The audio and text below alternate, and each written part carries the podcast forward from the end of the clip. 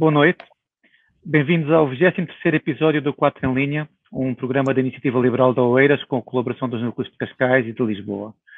Hoje participam a Carla Castro, o Bruno Marão Martins e o Paulo Chaves Alves.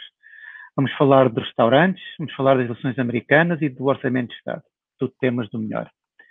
Antes de dar início às hostilidades, queria apenas recordar que continua a decorrer a recolha de assinaturas com vista a permitir a candidatura presidencial do Tiago Maia, já não faltam muitas, mas pedíamos a todos os que ainda não assinaram que o façam para concluirmos o processo.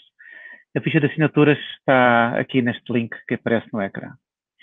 E passamos à primeira notícia então da noite e vamos falar de restaurantes e passo então a palavra ao Bruno Marão Martins. Força, Bruno. Obrigado, obrigado João. Um, este, este tema nós assistimos este fim de semana uma coisa inédita, ou pelo menos eu acho que é inédita em Portugal, eu não me recordo da, se alguma vez aconteceu ou quando é que aconteceu, que é uma manifestação de pessoal a pedir para os deixarem trabalhar. E é, atingimos o patamar do ridículo quando as pessoas vão para a rua pedir para que as deixem trabalhar.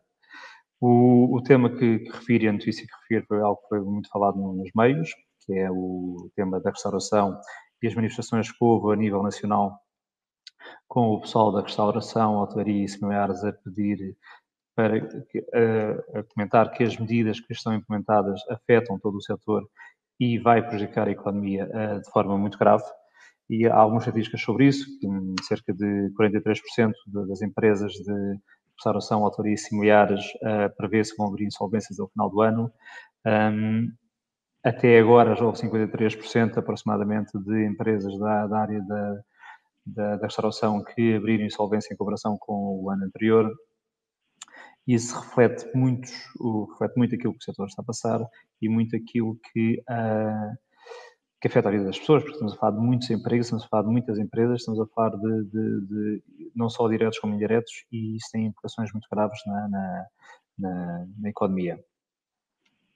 E tudo acontece, nós já falamos aqui nas últimas semanas muito sobre isto, e eu, vocês sabem que eu sou um defensor acérrimo daqui, do equilíbrio entre aquilo que é saúde e aquilo que é economia, e os dois têm que coexistir e um não existe sem o outro, portanto não podemos em extremismos, extremismos de um lado e do outro, mas uh, não deixa de ser caricato, e já falamos também sobre isto, que todas estas medidas, ou o impacto que estas medidas têm, vem do desgoverno que continuamos a ter por parte da, de, do governo de António Costa e de, de, das medidas que são apresentadas que não têm, nisto no meu entender, obviamente, uh, não servem o propósito de defender a questão da saúde, isso é, é, é, é, é visível, e pelo contrário tem impacto direto nas empresas e na, na especialmente neste setor que uh, tem sido muito fustigado no, no, nos últimos tempos.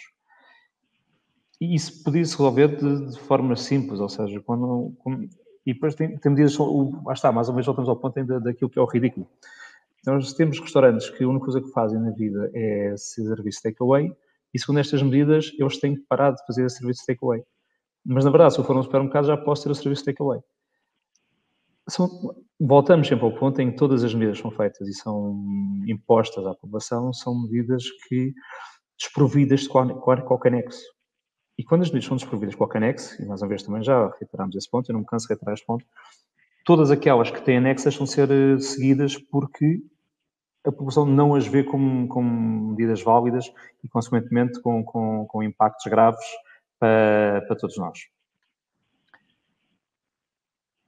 Dito isso, é, eu acho que continua a ser importante e pelo primeiro temos essa, estas manifestações e acho que continua a ser importante cada vez mais as pessoas manifestarem-se, seja da forma que entenderem, que as medidas têm que ser tomadas, têm que ser tomadas de, de forma consciente e com nexo para uh, servir efetivamente os propósitos daquilo que nós pretendemos, que é uh, proteger a população e proteger a economia. E um não existe sem o outro, uh, e é um ponto que também quero reiterar e, e voltar a falar sobre isso.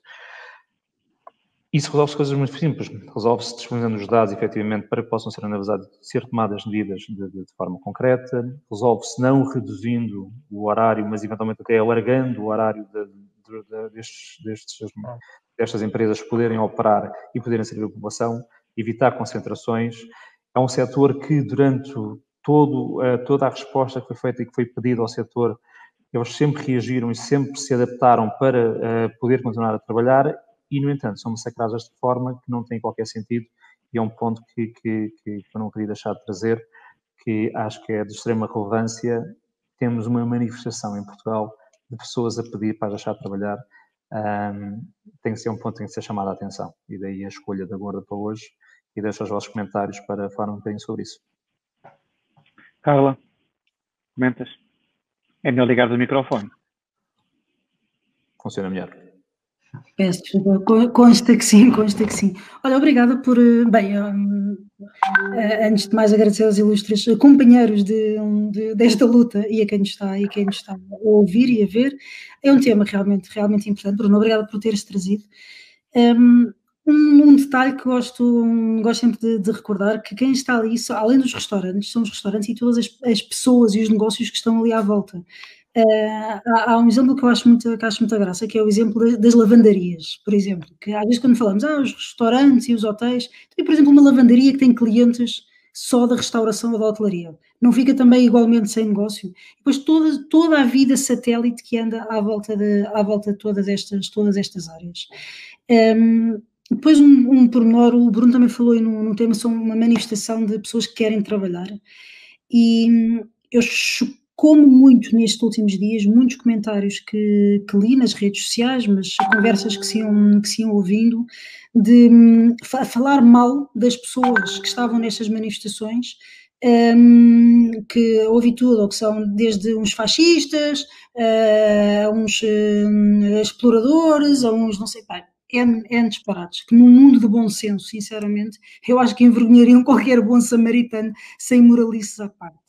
Um, que são pessoas efetivamente estão sem os seus negócios, sem os seus ordenados, a não pagar os salários, a, não fazer rigorosamente, a não fazer, hum, a não, a não, a não ver perspectivas uh, e sem razoabilidade daquilo que, daquilo, que, daquilo que está a ser feito. E depois um tema que eu também gostava de comentar, que é o aproveitamento político que se está, hum, que se está a fazer sobre o assunto neste sentido.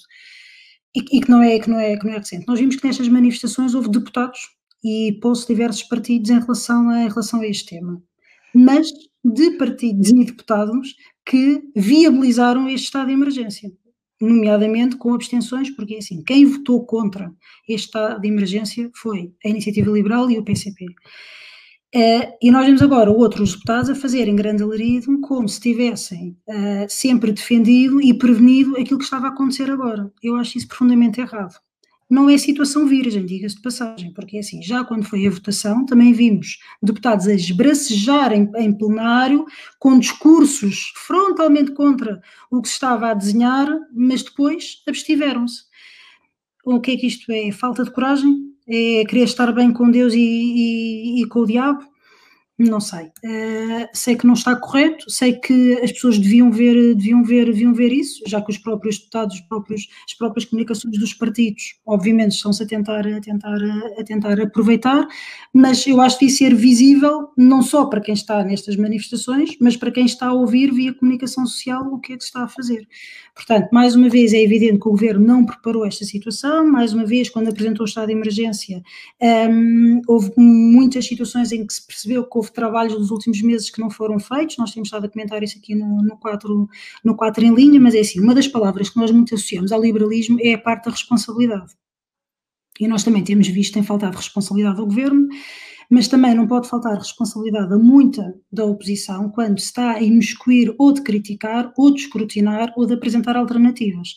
E, portanto, nesse sentido, a iniciativa liberal é um orgulho e é em tempos difíceis como os que, como os que, como os que estamos, vem mais à tona a necessidade de ter pessoas capazes e que no governo já se viu que não o temos, então o escrutínio e a exigência é cada vez maior. E, portanto, temos que estar todos bem, bem alertas e ver o que é que se vai passar com a renovação do estado de emergência e quais é que vão ser os posicionamentos, nomeadamente os partidos que agora andam muito preocupados com aquilo que se via que ia acontecer. E pronto, eram os comentários que eu gostava de dar. Só duas notas aí, a renovação do estado de emergência não sabemos, porque há o congresso do PCP vai calhar na segunda renovação, portanto nós não sabemos, vai haver um estado, pode, há um estado de emergência agora, depois para um bocadinho. É uma é pausadinha, não é? Uma é pausa. pausa e depois recomeça outra vez o estado de emergência, porque vem o Natal e os feriados, e aí, aí as pessoas são umas mazonas e, e depois vão viajar. Dar-te só mais uma nota aí também sobre aquilo que comentaste do, do, do dos, dos, deputados que fazem o aproveitamento, e é curioso de perceber que, uh, pelo menos em Lisboa, acho que isso aconteceu, havia as manifestações, efetivamente, das organizações de, restauração e afins, e houve quem organizasse manifestação ali ao lado para se juntar mais ou menos com umas cores políticas um bocadinho diferentes das outras, só para dizer que também fazia uma manifestação um bocadinho à parte e depois apareceu na outra. É curioso, é, é certo que é só uma, uma coincidência e por acaso aconteceu, mas não deixa de ser curioso que aconteça sempre este aproveitamento e este populismo e este oportunismo e de, de, certos deputados que, mais uma vez, de certeza que é pura coincidência. João, desculpa, eu estou lançadíssimo. Eu acho que isto é a minha última intervenção aqui, portanto, isto aqui está, está, está em, em loop, está sem som.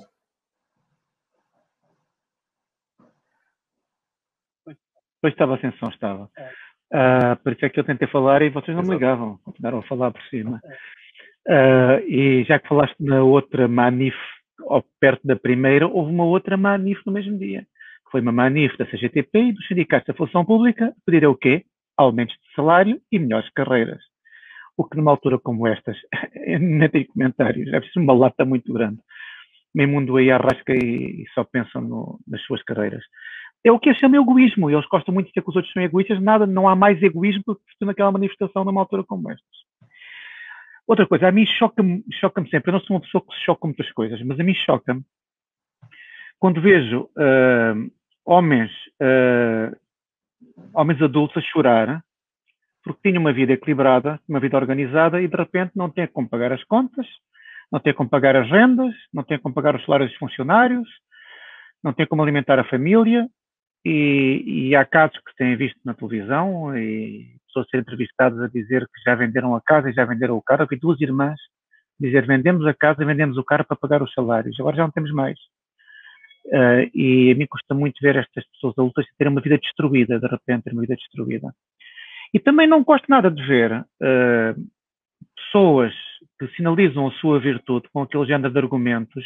A saúde é mais importante, se morrermos todos, o que é que interessa ao lucro? e esse tipo de, de argumentos, sinais de virtude, que vêm sempre, sempre, sempre de pessoas que têm o salário garantido e que não têm o mais pequeno risco na sua atividade. Sempre. São sempre esses que ignoram completamente o, o risco e a situação dramática e desesperada que esta, que, que esta crise, esta situação, deixou em muita gente. Eu acho que esta proibição dos restaurantes trabalharem este fim de semana foi, digamos, um, é, a pessoa que já está caída no chão ainda lhe vão dar mais um pontapé para, para matar mais um bocadinho, mais um bocadinho. E, e não parece que tenha feito sentido nenhum. É preciso ter aqui um, algum equilíbrio. Já discutimos isto aqui muitas vezes. Esta crise tem sido discutida apenas com um, um, um indicador, que é o Covid. Parece que nada mais interessa, mas não há muitas vidas em jogo. Não é só as vidas, não é só as doenças do Covid e, e, e o que se passa à volta do Covid. É a vida de muitas pessoas que neste momento tem a vida praticamente arruinada e que aparentemente há quem não entenda isso e queira continuar ainda a afundar mais. E, e pronto, é sobre este tema passávamos, passávamos e ia para o tema seguinte, uh, Paulo, que vais falar de algo muito interessante, que é as eleições americanas. Eleições americanas. Olá, boa noite a todos. Um, a minha gorda tem efetivamente a ver com, com as eleições americanas, com, com, uma eleição histórica que foi ganha pelo Joe Biden, uh, que foi o presidente eleito com o maior número de votos de sempre. Teve mais de 15 milhões de votos que a, Hillary Clinton teve em 2016, mas depois o, candidato derrotado, uh, o incumbente, um, o Trump, que também foi o, o incumbente derrotado com mais votos de sempre, teve e, e teve teve mais 10, cerca de mais 10 milhões de votos do que em 2016, o que é também extraordinário. Portanto, os números são, são impressionantes, ainda temos esta história das, das recontagens, esperemos que isto acabe bem. Um, bom, uh, eu, para mim, pessoalmente, e penso que para muita gente, um, este resultado foi, foi, foi um alívio, Uh, não que tenha uma simpatia particular pelos democratas, aliás, para mim, uh, e relativamente às últimas décadas, o melhor presidente que os Estados Unidos tiveram foi o Ronald Reagan, que era republicano, e quando o McCain concorreu contra o Obama da primeira vez que Obama se candidatou, salvo erro, eu preferia uh, o McCain ao Obama. Uh, mas, mas, mas apesar de tudo fiquei aliviado. E, e, por outro lado, em Portugal, uh, nós temos visto, portanto, tem-se falado muito neste assunto, este assunto tem sido bastante acompanhado, mas também uh, tem havido muita gente a queixar-se de que este assunto é demasiado, tem sido demasiado acompanhado. Um, que está-se a dar demasiada importância a um assunto que não merece tanta importância assim, uh, ainda mais na, na, atual fase em que estamos. Uh, eu acho que este assunto é efetivamente importante, é, é, mais importante do que a maior parte das pessoas estão, estão, estão a achar. Uh, e porquê é que eu digo isto? Porque, na, na minha opinião, os Estados Unidos têm sido nos últimos anos, e vão continuar a ser, infelizmente, nos próximos, uh, o principal uh, campo de batalha, ou battleground, como os americanos gostam de chamar, na defesa da democracia liberal do próprio país, mas também de uma ordem mundial liderada por democracias liberais, que é o que nós temos hoje em dia.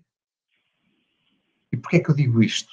Um, se nós olharmos para aquilo que são alguns dos pilares de uma democracia liberal, o Estado de Direito, a separação de poderes, a liberdade de expressão, a prosperidade económica, a democracia, eh, as funções de um presidente, nós vamos ver o que é que tem acontecido nos últimos quatro anos, com o Estado de Direito, vemos que o, o presidente, portanto, o presidente ainda em exercício, não quer saber da, da Constituição, um, anuncia em comícios que gostaria que os seus oponentes fossem presos, prefere de longe o nepotismo e a lealdade à, à competência. Quando falamos em separação de poderes, uh, vemos que o, o, Presidente em exercício utiliza o Departamento de Justiça para vinganças pessoais, que perdoa sentenças de crimes graves cometidas por simpatizantes, pessoas da, da mesma área ideológica.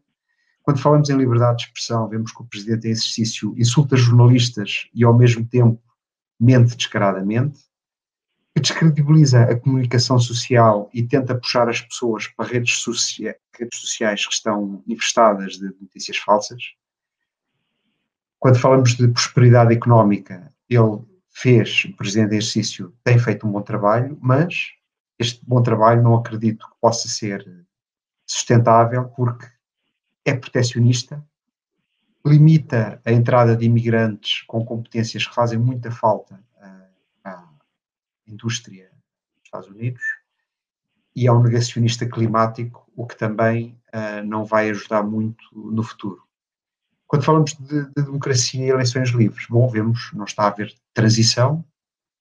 Uh, já após as eleições estão, estão a ser despedidas pessoas em funções-chave na área da defesa, e vimos há dois ou três dias aquelas declarações uh, impressionantes do, do, do chefe de Estado-Maior das Forças Armadas dos Estados Unidos um, a, diz, a, a, relembrar que os militares seguem a Constituição, juram pela Constituição. E, finalmente, o presidente em exercício não é, não, não se comporta como o, o, o representante da população do país inteiro. Não, não, não representa todos, não dialoga com todos, antes pelo contrário, como ainda vimos hoje, porta-se, hoje não, ontem, comporta-se como se fosse um incendiário que parece querer uma guerra civil. Ora, tudo isto que eu falei não é de uma democracia liberal de todo. Tudo isto que eu falei não tem nada a ver com uma democracia liberal.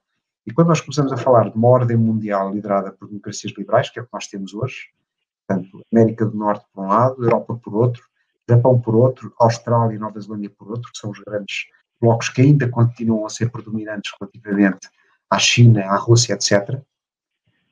Essa ordem mundial assenta numa estrutura de organizações internacionais que conseguem manter a paz há 70 anos, desde a Segunda Guerra Mundial, tem a ONU, Banco Mundial, o FMI e depois também a União Europeia, a Organização Mundial do Comércio.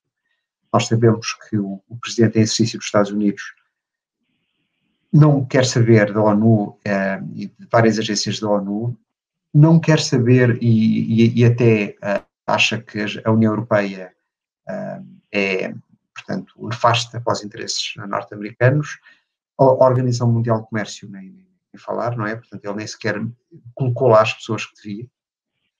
esta ordem mundial implica também colaboração com os, com os aliados europeus, entre outros, e nós aí vemos o atual presidente muito mais alinhado com, com, o Putin e com ditadores do que, por exemplo, com a Merkel ou com o Macron ou qualquer líder de uma democracia liberal. E esta ordem mundial também procura encontrar soluções para problemas comuns e que afetam todos, uma lógica um, conjunta. Ora, o presidente em exercício abandonou ou despromoveu a parceria a Transpacífico, a NAFTA, os acordos de Paris sobre as alterações, climáticas e utilizou o peso dos Estados Unidos em benefício próprio, uh, como se viu no caso da, da, da Ucrânia. Portanto, para mim, o, o Trump representa um setor da sociedade americana, um movimento populista de extrema-direita, que se apoderou do Partido Republicano, que detesta as democracias liberais, a começar pela, pela democracia liberal que existe nos Estados Unidos, que detesta a ordem, a ordem mundial que existe hoje, liderada pela comunidade das democracias liberais. Portanto, é por estas razões que eu acho que o que, o que está acontecendo nos Estados Unidos é muitíssimo mais importante do que parece à primeira vista.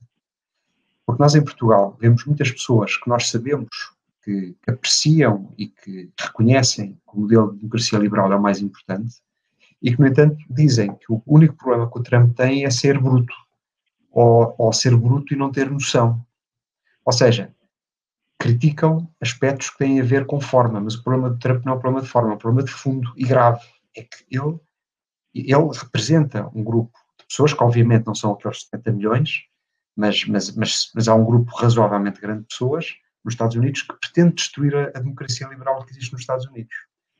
E ao acontecer isso, vai colocar em causa a, a, a, ordem mundial que nós temos hoje em dia. Portanto, penso que efetivamente isto é, é, muito importante para o nosso futuro, não só nos próximos seis meses, no próximo ano, mas nos próximos dois anos, mas nas próximas décadas. eu, quando falo de nós, estou a falar da Europa, no seu conjunto, e Portugal, que é um país de, de, de vocação atlântica e que, se, se perder a, a, ligação com. Ou seja, se os Estados Unidos se tornarem naquilo que, que, que aqueles que o Trump representa uh, quer, deixa, de, perde, perde uma ligação muito forte, perde parte da sua, da sua daquilo que nós somos hoje. Portanto, eu comecei por, por referir o, o, Reagan e o McCain, que, que, eram dois verdadeiros republicanos, e é uma pena que o, o partido, é uma tragédia que o, que o Trump uh, hoje e, e, aqui o, e o Trumpismo sejam os sucessores do, daquilo que foi o, o Reagan e o McCain. E pronto, e, e é por isto que eu acho que isto é importante. Comentário, Bruno? Uh, faço um comentário rápido. O, Obviamente que as eleições dos Estados Unidos, dada a dimensão e dada o, o país que é, tem impacto no mundo inteiro, portanto, isso é isso não, isso não acho que não tem qualquer discussão. Não deixa de ser curioso, um, eu queria fazer aqui um ponto em, aqui um bocadinho contracorrente com aquilo que o Paulo estava a dizer, muito rapidamente, que é dito que é importante e assumido que as eleições dos Estados Unidos é importante, não deixa de ser curioso o nível de importância que em Portugal se dá às eleições americanas em contraponto com a, a importância que se dá às eleições portuguesas. Ou às eleições europeias, por exemplo.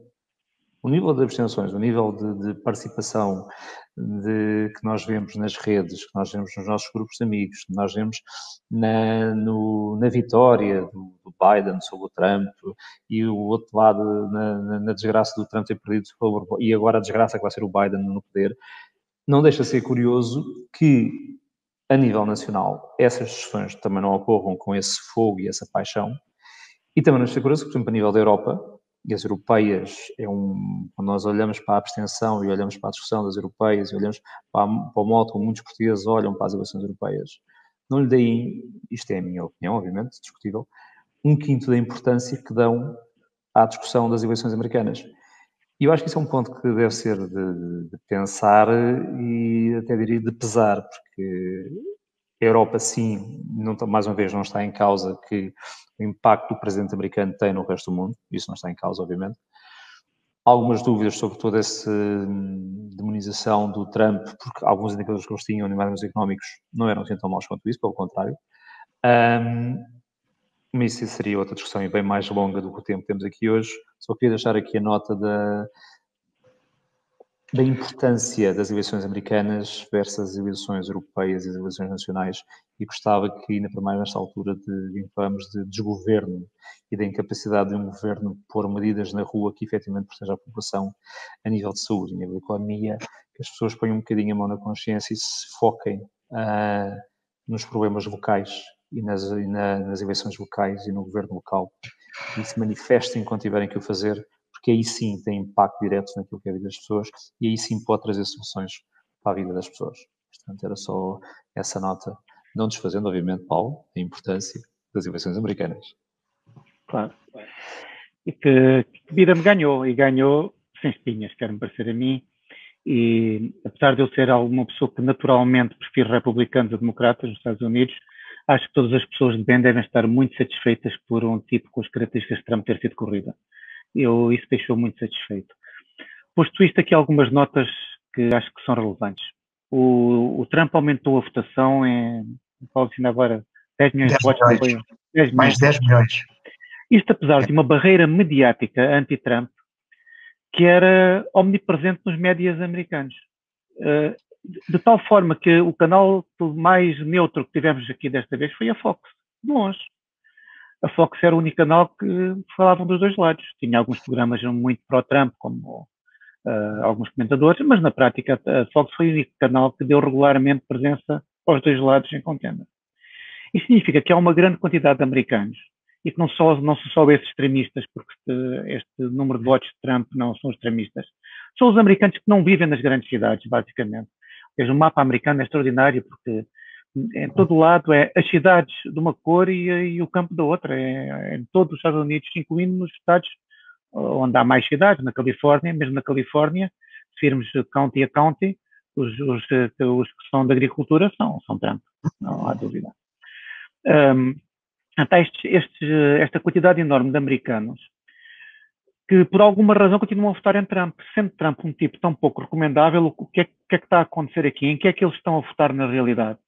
Eu acho que eles estão a votar, estão a rejeitar uma, uma certa cultura que se está a instalar em parte dos Estados Unidos, que é aquela cultura que pretende cancelar as votos não liberais, que pretende que só dá voz a um lado, que insulta quem não, não, não, não vai na, naquela, naquela conversa liberal, a americana, claro, uh, o conceito americano liberal, e, e, esta cultura que tem feito o caminho nas estações de televisão, na imprensa, em Hollywood, em Silicon Valley, nas universidades, que se vê como, uh, digamos, todas, digamos, 80% pró-liberal democrático e que parece que é uma barreira que está ali por cima dos americanos que não se revê naquela, naquela cultura.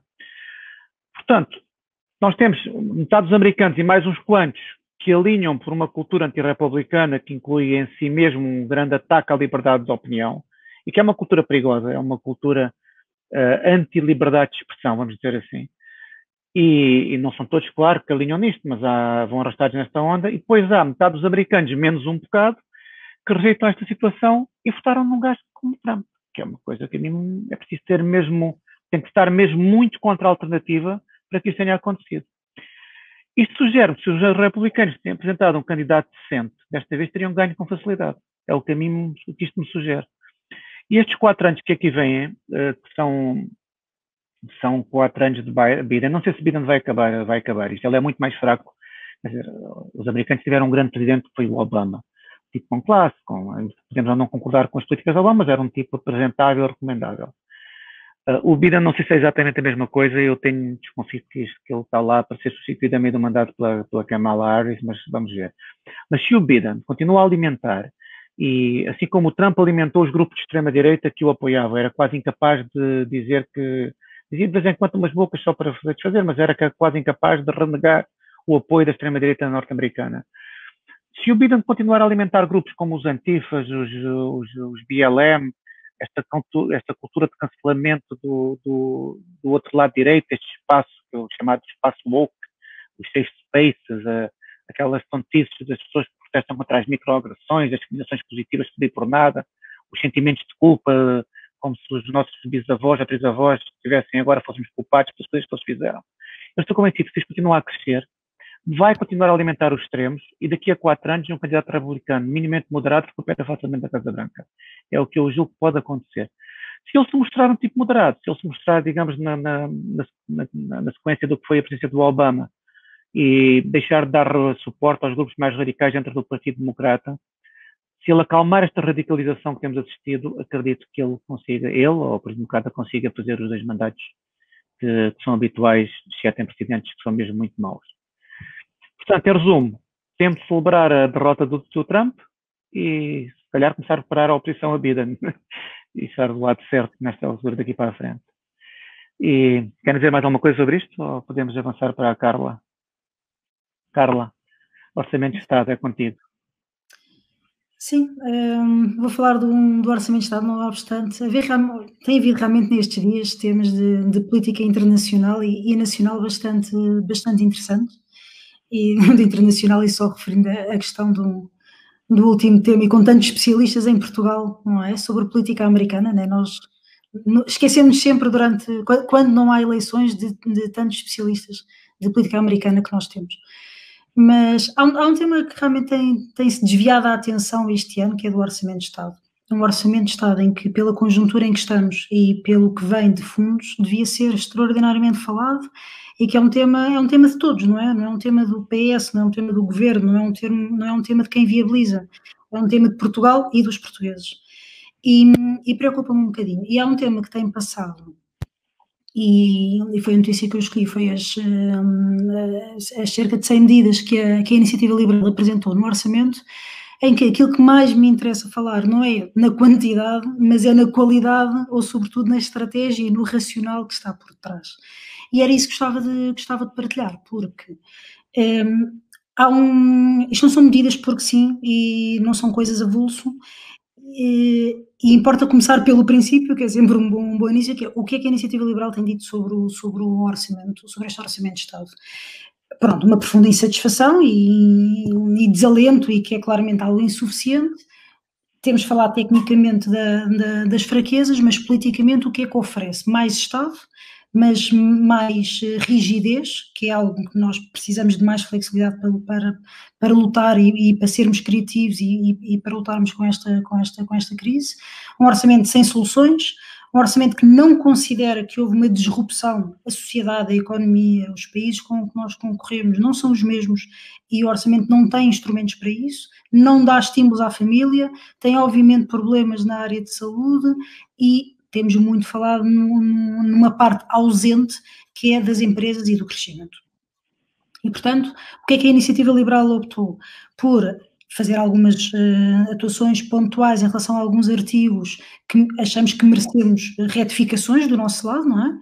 Um, colocámos, obviamente, medidas relacionadas com as nossas bandeiras e com os nossos princípios e soluções em relação a estes problemas que nós, que nós apontámos, ao, que nós apontámos ao, ao Orçamento de Estado. Daqui o que é que resulta? Portanto, começando pelo tema das empresas, há dois, há dois temas que temos, que temos subugnado bastante, que é a questão da desoneração fiscal e a questão da simplificação. Então, há medidas em ambas, as, em ambas as áreas, quer de eh, simplificações declarativas diversas, situações em diversos impostos, mas também atuações, por exemplo, há, há, problemas de cobrança nas empresas, então recuperações de, recuperações de IVAs. É preciso estimular as reestruturações empresariais. No fundo, soluções concretas, medidas concretas para, estas, para, estas, para esta área. Saúde, medidas de combate à pandemia, sim mas também alterações no sistema, quer para os profissionais, situações concretas para os médicos de família, o que se, que se passa neste momento nos centros de saúde e o tempo que gastam em, em questões administrativas e telefonemas é clamoroso, um, mas também soluções para os cidadãos, para as cirurgias, para as consultas, um, para terem os, os dados disponíveis entre as diversas unidades a que vão, portanto, soluções concretas. Medidas de boa gestão, anticorrupção, transparência para a administração pública, mas também transparência para com o próprio Estado. Eh, desde mais informação, eh, conta corrente em relação às contas que, que quer famílias, quer empresas têm com o Estado, é, entidades reguladoras, reforço, quer nas entidades reguladoras, quer ao nível de fiscalização. Porquê? Menos Estado, mas melhor Estado. Onde nós queremos que o Estado esteja, é para funcionar bem, é para ser bom, é para ser eficiente, é para ser eficaz. Portanto, há medidas de reforço a esse, a esse nível. Também eh, nas entidades que auditam os partidos, mais uma vez, meios para a justiça, fiscalizações de tribunais de contas, tem sido conhecido as, eh, o escrutínio para a TAP passar pela Assembleia da República e a conhecida medida do portal da transparência para os fundos, falta dizer, o dinheiro é dos portugueses, não é do, de, um ciclo, de um ciclo fechado. Depois, o que é que fizemos também? Um, as famílias, desoneração fiscal, sobretudo para as mais necessitadas, um, medidas relacionadas com a área social, populações desfavorecidas, idosos, crianças, patamar de isenção para quem tem menos rendimentos, portanto, medidas muito cirúrgicas naquilo que nós consideramos que são das maiores fragilidades, depois algumas medidas pontuais ao nível de, ao nível de, de sustentabilidade.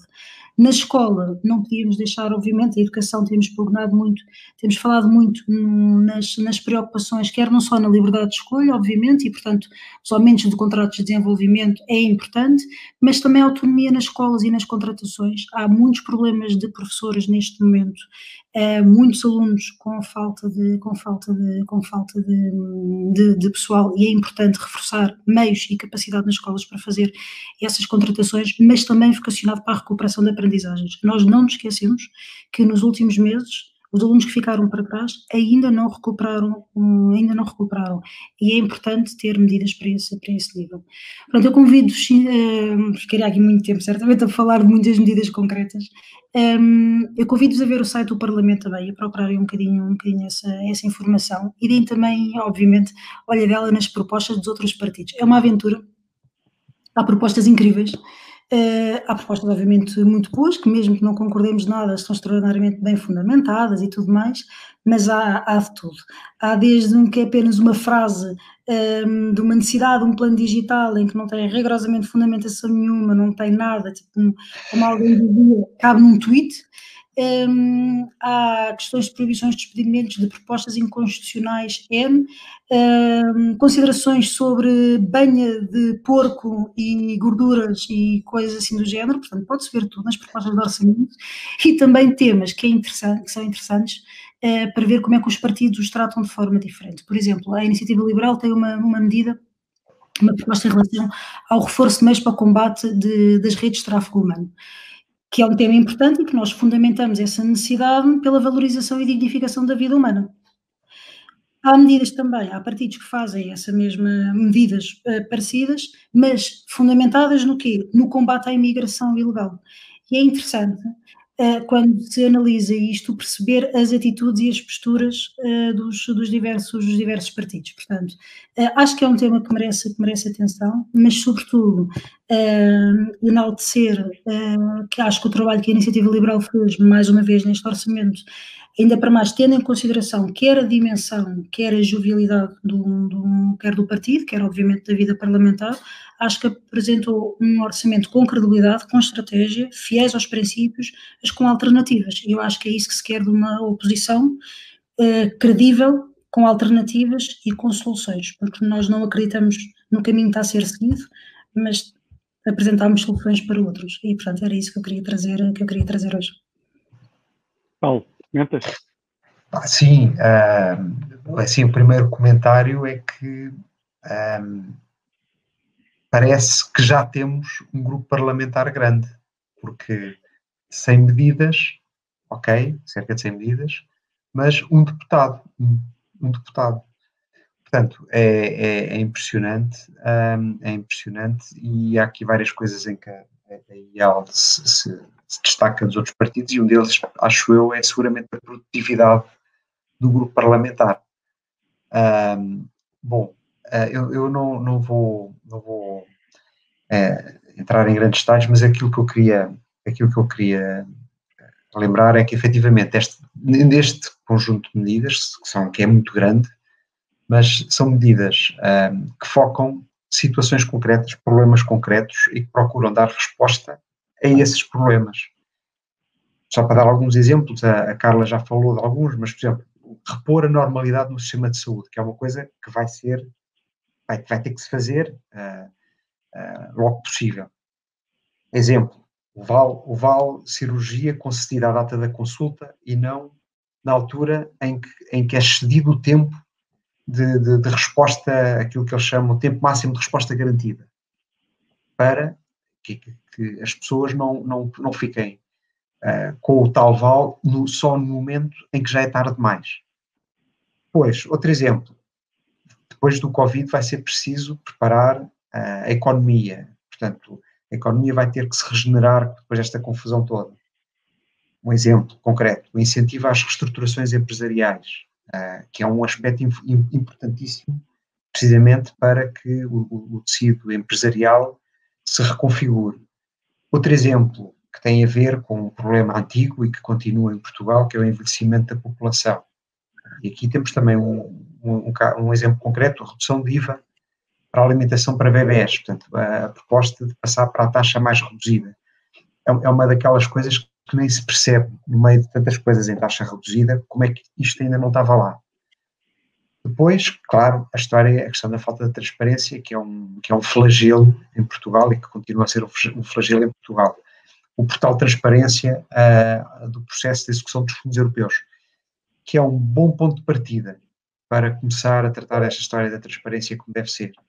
E, finalmente, as taxas e os impostos, taxas e taxinhas, como, por exemplo, a, a derrama estadual, é um, é um imposto que ficou esquecido uh, e que é um dos, das dezenas de impostos que continua e que já nem se percebe muito bem porque aquilo existe, mas existe.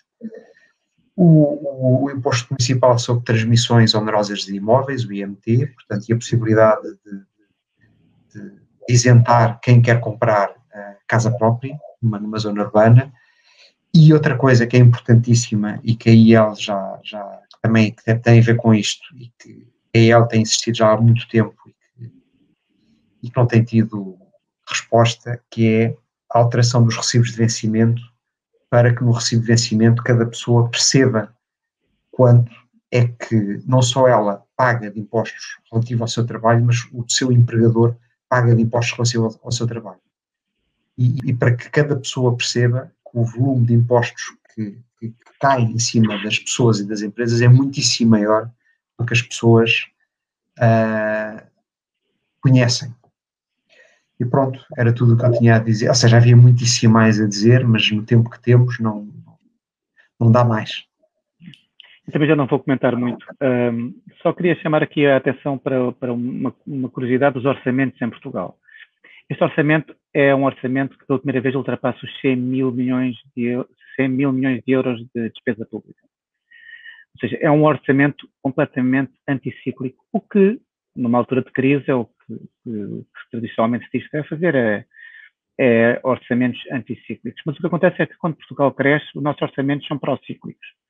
Quando Portugal cai, são anticíclicos. E o que é certo é que numa altura em que o PIB vai cair e vai cair muito, em que vai aumentar muito, uh, vai diminuir muito a capacidade da economia de suportar uh, o custo do Estado, faz-se um brutal aumento de despesa pública, uma vez mais, e que ainda vai aumentar mais, possivelmente com aquelas medidas que os partidos de extrema esquerda e de esquerda apresentam e que põem como condição para viabilizar os orçamentos. O que significa que Portugal vai aumentar, vai ter um déficit tremendo durante o ano que vem. Já era de esperar alguma coisa devido ao Covid, como é evidente, eh, mas vai ter um déficit muito grande. E que, na verdade, eh, isto tudo acontece porque nós estamos fiados que vêm os 15 mil milhões de euros para podermos gastar à vontade, mas esquecem-se que os 15 mil milhões de euros acabam, se esgotam-se, e nós cá ficamos a ter que pagar toda esta rigidez adicional que se, se enfia em cima do orçamento. Isto é a história de Portugal, é, é a despesa do Estado cresce sempre. É, tivemos ali a período da Troika, que fomos, fomos obrigados a cortar um bocadinho, o que o Tribunal Constitucional deixou cortar, mas de resto, o nosso sentido de governo do, de um socialista é gastar sempre mais. É sempre mais.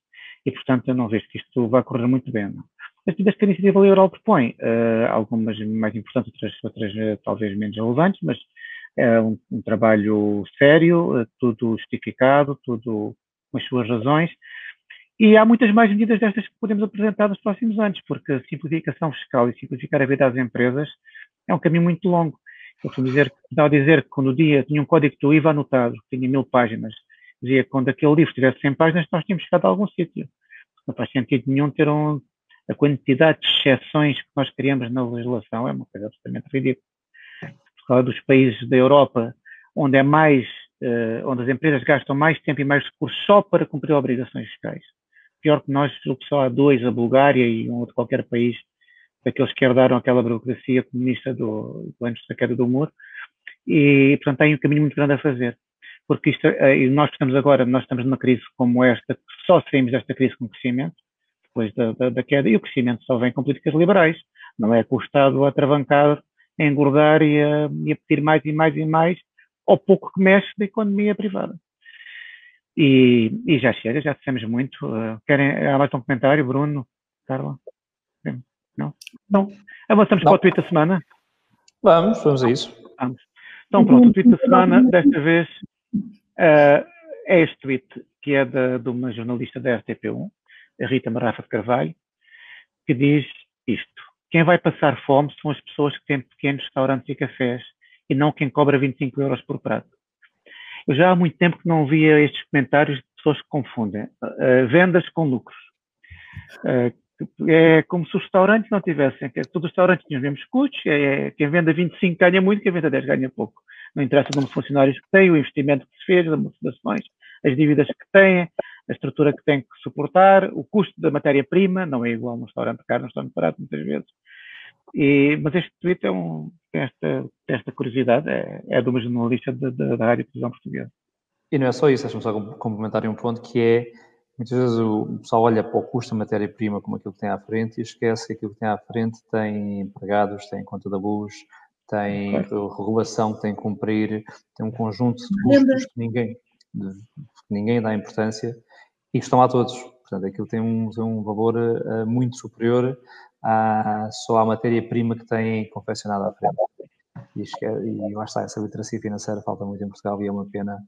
E é, olha, também é o resultado dos governantes que temos também. Pronto. E, um, e um restaurante que cobra 25 euros por prato, em princípio tem bastante, mais pessoal, mais, tem uma, uma equipa maior do que um, um outro mais pequeno um outro que cobra menos, diria eu, sim, a primeira. Sim. E sofrem mais. São os, os, restaurantes que têm o, dizemos, os almoços do dia a dia, são os que sofrem um bocadinho menos que os outros, porque os restaurantes caros são os restaurantes de fim de semana e de jantares, e, e esses é que perderam praticamente tudo o que tinham. Muito bom. Carlos, Verdade. Para além de que uh, os, esses restaurantes mais caros são aqueles que atraem uh, turistas e pessoas de maior poder de compra que depois gastam muito mais dinheiro noutras partes da economia também. Ou seja, é também por aí. E, sim. e tens outro exemplo, por exemplo, tem muitas vezes restaurantes de, de negócios e é um, é um dos exemplos em, por exemplo, os teletrabalhos e todas estas, todas estas questões, em tudo isto ajuda a que não mexa, em que não mexa mais nada.